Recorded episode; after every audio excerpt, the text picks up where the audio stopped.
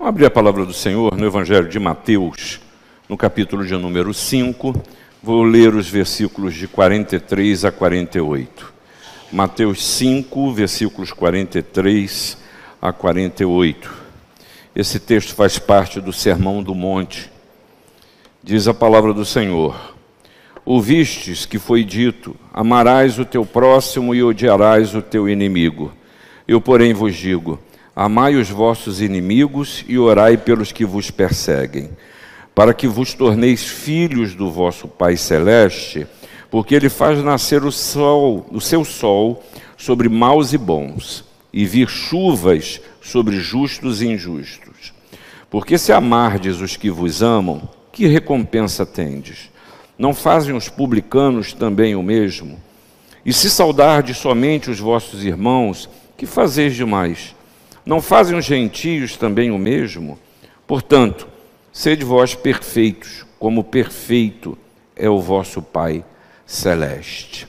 Uma coisa que eu já contei para você que eu gosto muito é de visitar igrejas. Aonde eu vou? Onde eu vou, se eu vou numa cidade diferente, eu gosto de entrar nas igrejas. Sejam igrejas evangélicas, sejam presbiterianas, seja igreja católica, eu gosto de entrar. E é uma coisa que é muito característica de pastor, quando a gente entra em outras igrejas, a gente gosta de arrumar a igreja dos outros, né? Então chega e diz, ó, se fosse eu, tirava isso daqui, fazia assim, a gente vai, vai é, olhando as coisas dessa maneira. E às vezes me entristeço nessas visitas, por ver o estado em que a igreja está, não só o estado físico, muitas vezes até de abandono das, da, da, da construção, mas algumas me chamaram particularmente a atenção e eu nunca esqueci. Como eu passo numa estrada e vejo uma igreja em que o seu telhado ruiu e ali não tinha mais ninguém. Então eu chamei aquela, aquela igreja a igreja daqueles que, da cidade que foi embora. O povo se mudou dali e aquela igreja perdeu a razão de ser. Porque igrejas acabam. E a história da igreja mostra isso. Quer dizer, que há igrejas que elas terminam, não há razão para continuar a existir. Me lembro de outro lugar que me chamou muita atenção, que eu vi uma belíssima construção, muito bem conservada. Era uma igreja, uma igreja síria. E quando eu entrei dentro da igreja, na verdade era uma mercearia. A igreja se tornou numa mercearia. Chego a um outro lugar, também uma belíssima igreja, numa cidade, num país, em que eu não vi igrejas abertas. Encontrei no centro da cidade uma igreja aberta e um afluir de gente entrando e saindo. Eu falei, finalmente encontrei uma igreja com vida e entrei nessa igreja. Era um restaurante em que o púlpito era o lugar onde o metre ficava. Perda completamente de significado, de sentido, porque igrejas morrem. Quem bem percebeu isso foi o escritor do Apocalipse, João ao escrever as suas cartas à igreja, e ele aponta motivos pelos quais as igrejas podem morrer. E é uma das que nos chama mais atenção e nos é mais, nos é mais cara é o escrito para a igreja de Éfeso. Você lembra disso? Que eles perderam o quê? Primeiro amor. E se fala ali de, de amor. E quando a gente fala de igrejas que morrem, a nossa tendência é sempre pensar no prédio que ruíram, ruiu a sua, a, o seu telhado, por isso que ela deixou de existir. A gente pode parar para pensar na igreja como instituição, mas não é nada disso. Que ao longo da, da, da, história da igreja, a gente vê os movimentos, não só da Europa, Estados Unidos e Brasil, que agora a gente passa por um grande risco. Que igrejas morrem, sabe por quê? Porque o evangelho perde o significado na vida das pessoas.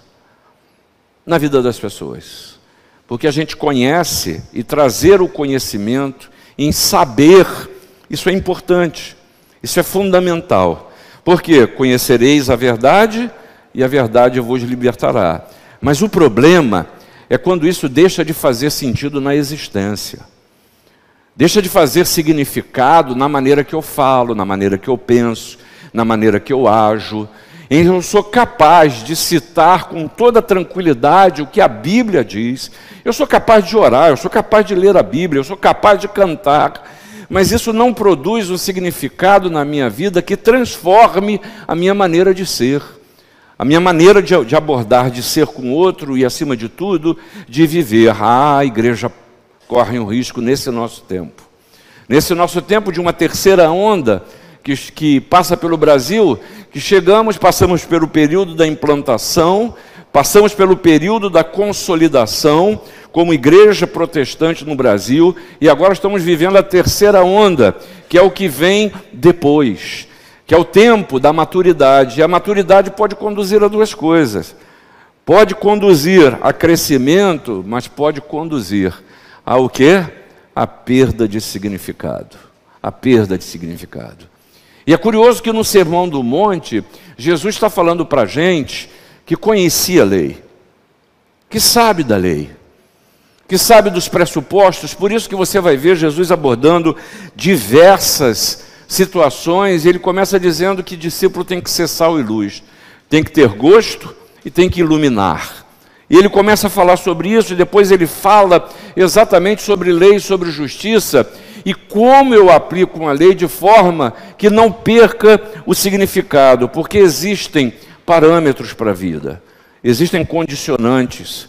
E hoje em dia é até difícil o entendimento, mas é preciso não parar pura e simplesmente no não matar, não adulterar, é preciso compreender que significado isso traz para a existência através da pessoa de Jesus. E aí, se você tomar o cuidado de ler ali no versículo 20 desse capítulo, Jesus está dizendo que se a nossa justiça ela não exceder em muito a justiça de escribas e fariseus, nós não somos dignos do reino dos céus. O que, que Jesus está acusando uma classe? Não. Jesus está acusando a mentalidade que é legalista, que é puramente ritualista, uma, a mentalidade que é acusadora, a mentalidade que só quer saber das regras para que eu possa tentar me conformar e eu nunca consigo me conformar, porque o bem que quero eu não faço, e o mal que eu não quero está sempre diante de mim. E Jesus continua a nos dizer que eu não posso, que exceder não quer dizer baixar o padrão, exceder não pode dizer, não pode querer dizer que eu aceite qualquer coisa, mas é que eu preciso trocar os óculos com os quais eu enxergo a existência. E aqui o Senhor Jesus está falando da descoberta do verdadeiro amor. Ouvir, ouça o que os antigos disseram. E no Sermão do Monte ele nos fala de cinco cláusulas que nos permitem enxergar a existência com outros olhos. Primeiramente, diz a lei que quem matar está sujeito a julgamento. E Jesus está dizendo: olha, na verdade, só em você se irar, você é sujeito a julgamento. E a lei está dizendo: não adulterarás. E aí Senhor Jesus pega pesado com a gente, porque só em olhar com intenção impura já adulterou. Ah, você não vai jurar falso, diz a lei. Aí Jesus está dizendo: não jura não. Basta que a sua palavra valha. Seja sim, sim, não, não. Ah, no versículo 38 desse capítulo, diz a lei, ó, olho por olho, dente por dente. E o Senhor Jesus está dizendo, na verdade, o que você precisa fazer é não resistir ao perverso, não resistir ao homem mau. E finalmente no versículo 43 ele nos diz: Amarás o teu próximo e odiarás o teu inimigo, que era o que dizia a lei judaica. E o Senhor Jesus está dizendo: ó, ama seu inimigo e ora pelos que vos perseguem. É uma transformação, é uma mudança dos óculos com os quais eu enxergo a existência. Mas é curioso como esse olhar legalista, é, enfrentador do outro, ele assume tanta importância na nossa existência e a fala de Jesus, a gente tende a deixá-la de lado como se fosse uma, um ideal para alguém que é melhor do que eu, para alguém que pode mais do que você. Ah, isso aqui é um ideal.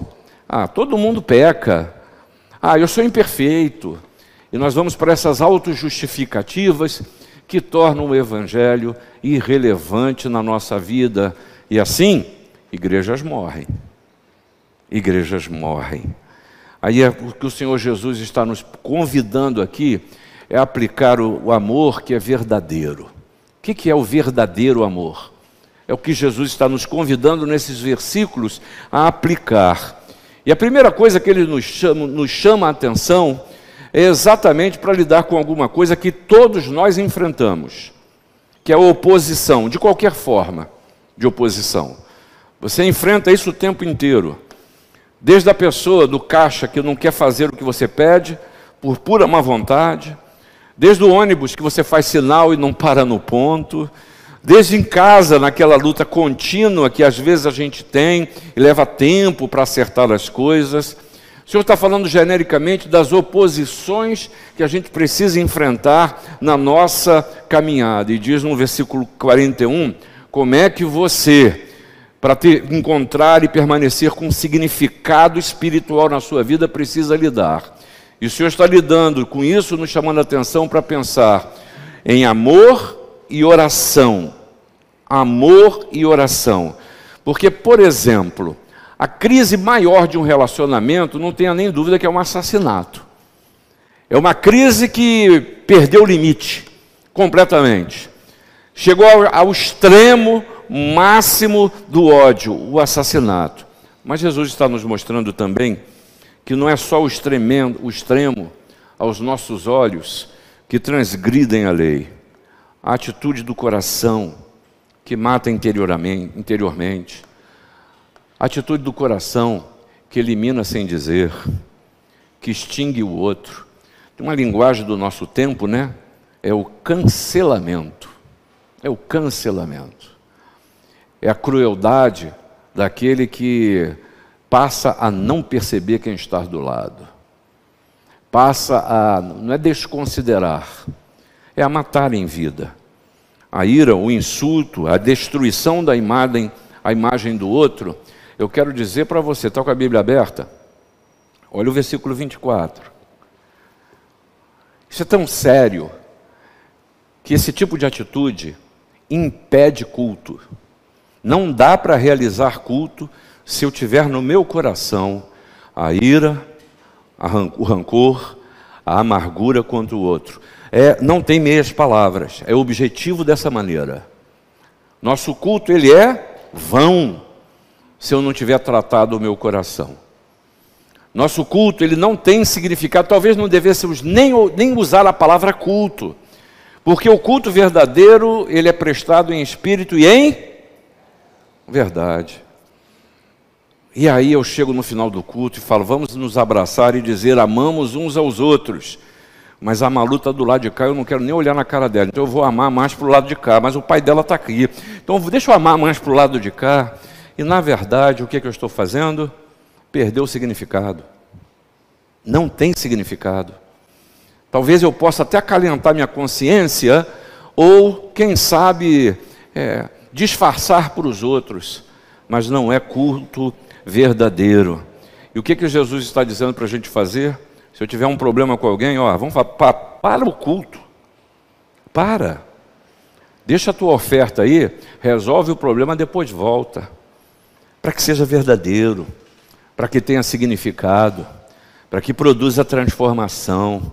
E transformação em vida, eu não tenho dúvida disso, que exige muito de nós, exige energia, exige motivação, exige é, vontade, mas tudo isso o Espírito Santo fala ao seu coração e vai lidando com você, para que não perca o significado, a fé que de você diz ter. Seja sábio. É isso que Jesus está dizendo. Seja sábio. Resolva os problemas antes que eles se compliquem antes que eles se compliquem. Há pessoas que adoram uma boa briga, mas tem gente que procura briga. E há pessoas que não podem ser contrariadas. Conhece gente assim? Não olha para o lado agora, não. É. Conhece gente assim?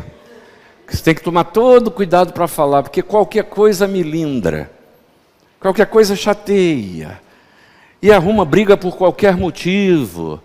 Ah, essas coisas a gente tem que lidar com elas, podem parecer menores, mas trazem perda de significado na sua relação com Deus.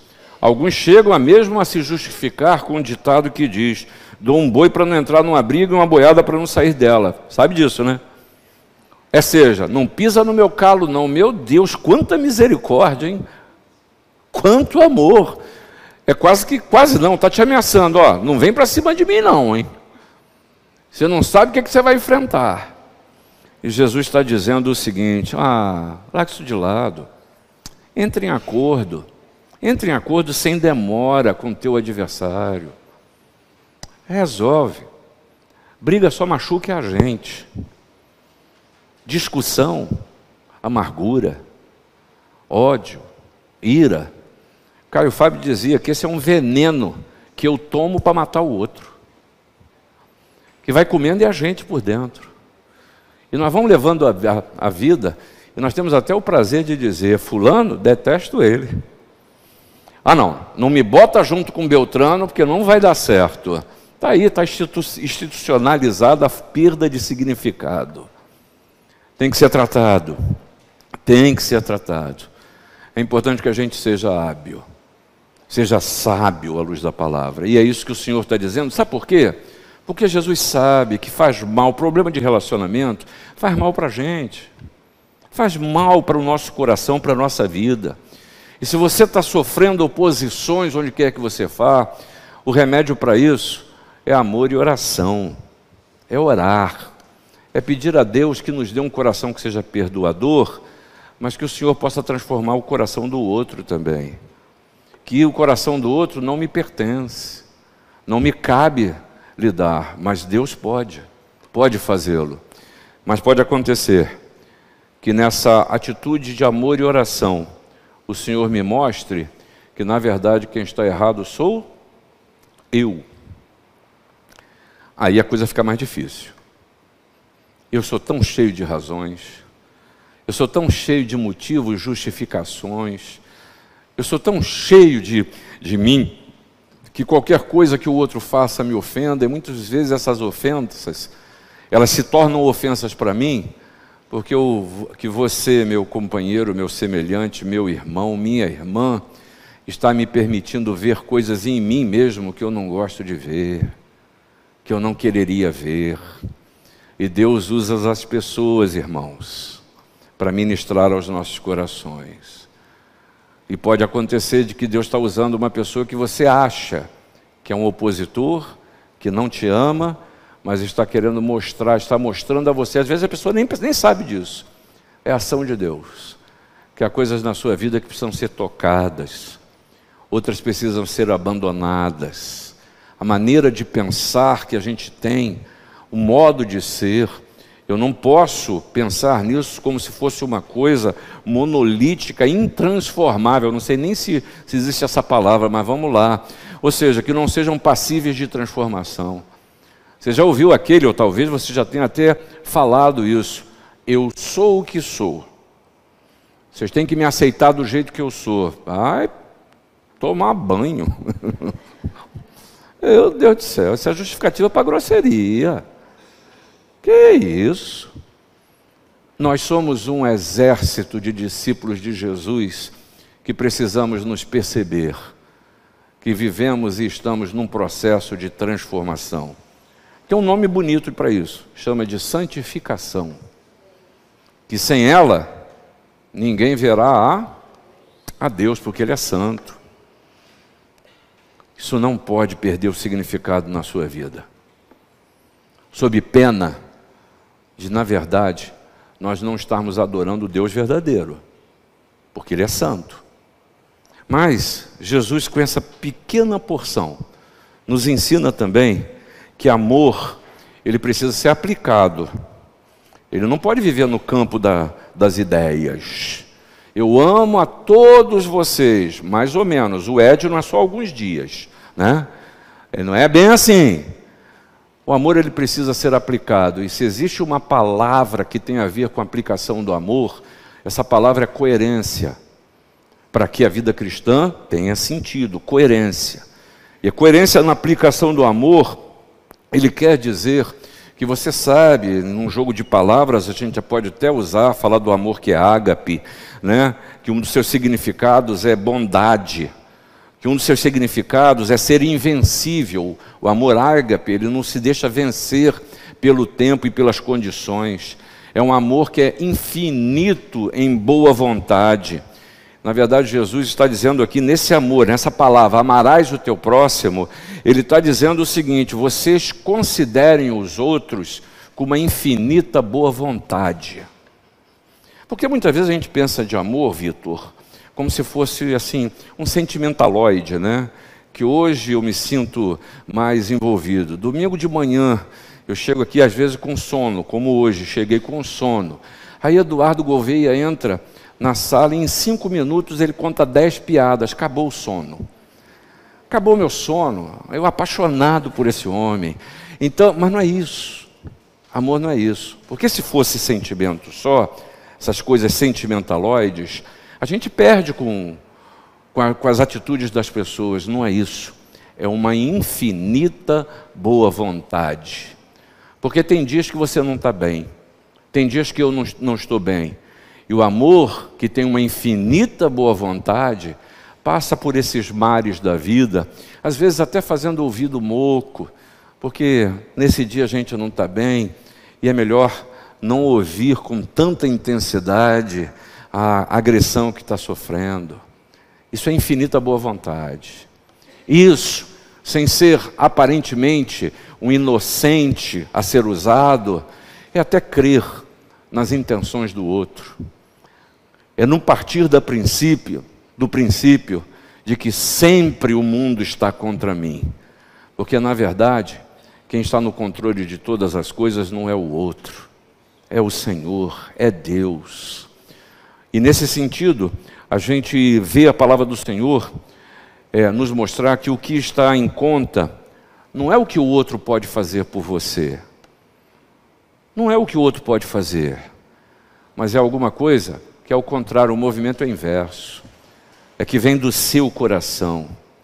Mas eu quero dizer que isso é uma decisão, mas depende da sua vontade. Não me venha com essa história de que, ah, estou pronto a perdoar, basta o outro vir. Não, se você não tiver vontade, não vem que não tem, que não vai acontecer o exercício do amor. É uma disposição interior de amar. É preciso querer amar. E nesse sentido a gente tem que vigiar o tempo inteiro. Porque essa prova aqui, essa prova se dá todo o tempo. Todo o tempo.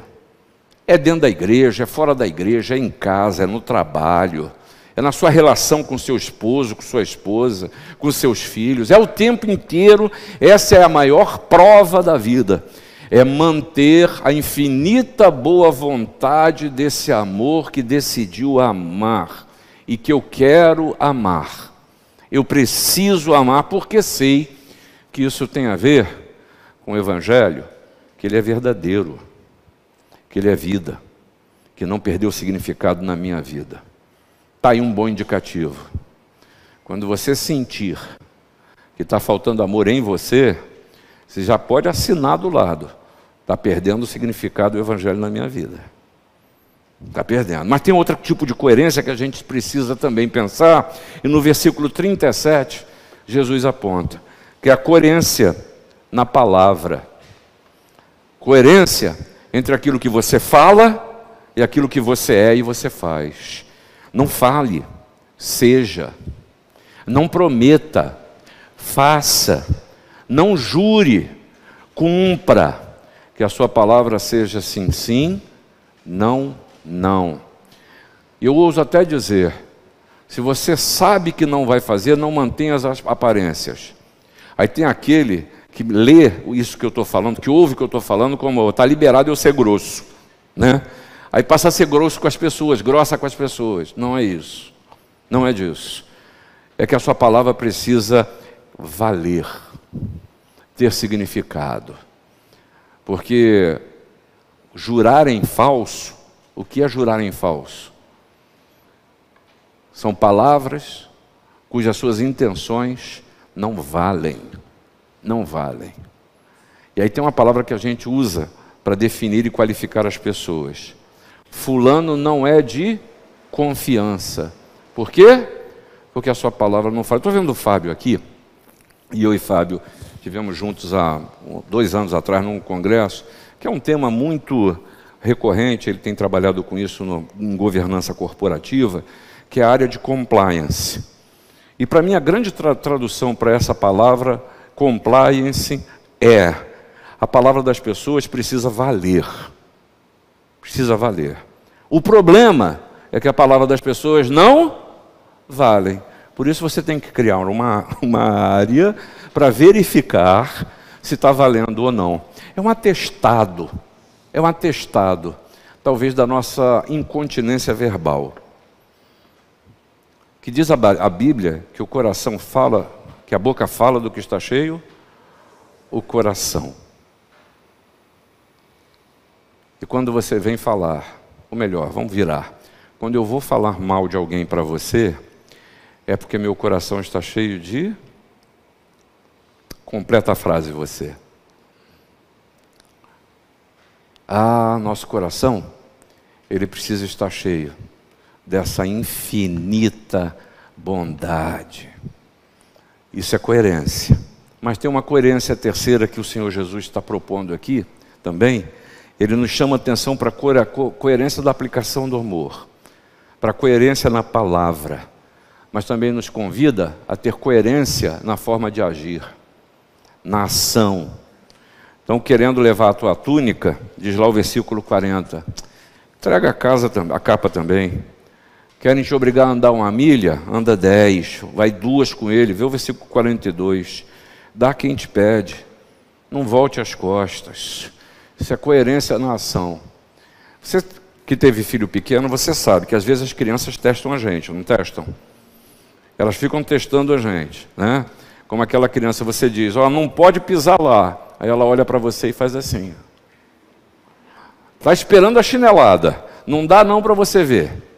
É. Não estou convidando ninguém a fazer agressão não, tá? Mas é. Mas a gente faz isso, a gente faz isso uns com os outros. Lembra da brincadeira de criança? Quem cuspia aqui xingou a mãe do outro. O que, que você está fazendo? Está chamando os dois para briga. A gente gosta de fazer isso. Mas o evangelho que tem significado nos convida a pensar da maneira que o Senhor Jesus pensa. A amar como o Senhor Jesus nos convida a amar. Mas a nossa ação precisa ser compatível com a fé que nós dizemos. eu tenho a oportunidade de abençoar famílias. E a gente tem visto isso aqui todo mês. Nesse tempo de pandemia e de crises. Eu não estou querendo fazer defesa de, de projetos da igreja, não é isso, mas eu quero dar exemplo. A sacola do amor, nós distribuímos 20 sacolas, nós estamos em 42. O dinheiro, os recursos, a SAF tem conseguido da doação das pessoas, mas cada família que chega aqui, a gente recebe gente completamente destroçada. E não é financeiramente não, tá? Não é financeiramente não. Mente, coração, a dureza da vida, as condições do tempo. Gente que chega aqui para receber, os diáconos estão aqui, podem confirmar. Pessoa vem aqui para receber uma sacola, para ser abençoada, e entra com sete pedras. Entra com sete ela. Mas o que é isso? Isso é um grito de socorro. Isso é gente que não está se aguentando, que está precisando da palavra que abençoa, está precisando de infinita boa vontade, está precisando daquela coerência da ação que o Senhor Jesus não só nos ofereceu, mas de certa forma vem nos cobrar. É tempo mais do que nunca, para nós refletirmos no sentido de que o Evangelho não perca o significado na nossa existência. E para isso o Senhor está convidando a você a amar e a orar uns pelos outros. Ter a certeza de que você não é uma privilegiada, um privilegiado, que o amor de Deus só cobre a você. O amor de Deus alcança a todos mas finalmente, esse amor cobra de nós coerência. Coerência. Que Deus nos abençoe.